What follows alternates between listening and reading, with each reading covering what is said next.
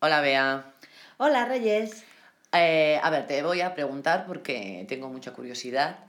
Eh, cuando fuiste en vacaciones a Euro Disney con los niños eh, en el aeropuerto, ¿cómo, cómo fue el embarque con, con los pequeños? Pues mira, yo iba con muchísimo miedo, Ujú. pero bueno, al final fue bastante bien. Ajá. Llevábamos las tarjetas de embarque, nos las habían dado ya en la agencia. Ajá. Entonces no tuvimos que ir al mostrador de la compañía Ajá. ni nada. Entiendo. Y entonces fuimos di- directamente a pasar el control de seguridad. Allí sabes que tienen un por Sí. el que tienes que pasar. Como David lleva marcapasos, a él lo registraron, Ajá. no pasó por el arco, y tienes que poner todas tus pertenencias En una encima- caja, ¿no? Sí, Como lo habitual. lo habitual. Pero ahora eh, abren todas las... ven En cuanto ven que hay un líquido en los rayos X, Sí. lo abren todo. Abren todas las bolsas. Ajá. Entonces, no puedes llevar líquidos que tengan más de 100 mililitros y te, las, te miran todo lo que tienes. Cuando fuimos de Madrid a París, simplemente lo miraron. Sí. Pero de París a Madrid nos obligaron a poner los líquidos en unas bolsas de plástico. Ya.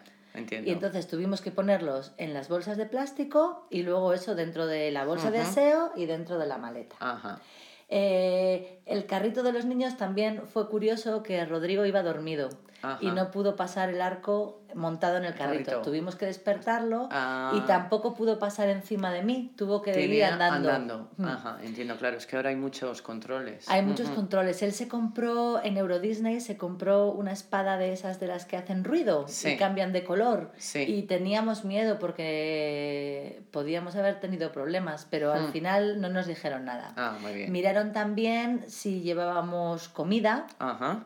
Y nos preguntaron, ta- sacaron unos antibióticos que llevé también, nos Sí. preguntaron, o sea, la seguridad está, está mucho más, Ujú. ¿cómo decirlo?, estricta. Exacto. Y luego, para embarcar en el avión, cuando ya Sí. estábamos en la puerta de embarque, eh, los pasajeros con niños van los primeros. Ah, vale. Eso En- era lo que me imaginaba. Sí, Sí. pasan primero las personas con discapacidad y las familias con niños. Ajá. Supongo que para que los coloquemos y no Sí, demos guerra luego. Claro, claro, para no hacer un tapón. Me llamó la atención que ahora muchísima gente viaja sin facturar, solo con la, Con la maleta, sí, claro, es mucho más rápido. Y además es que ahora tienes que pagar por cada facturación. Claro. Pero vamos, que al final no Mm. fue la pesadilla que me esperaba. Muy bien, gracias, Bea. Nada, hasta Adiós. luego.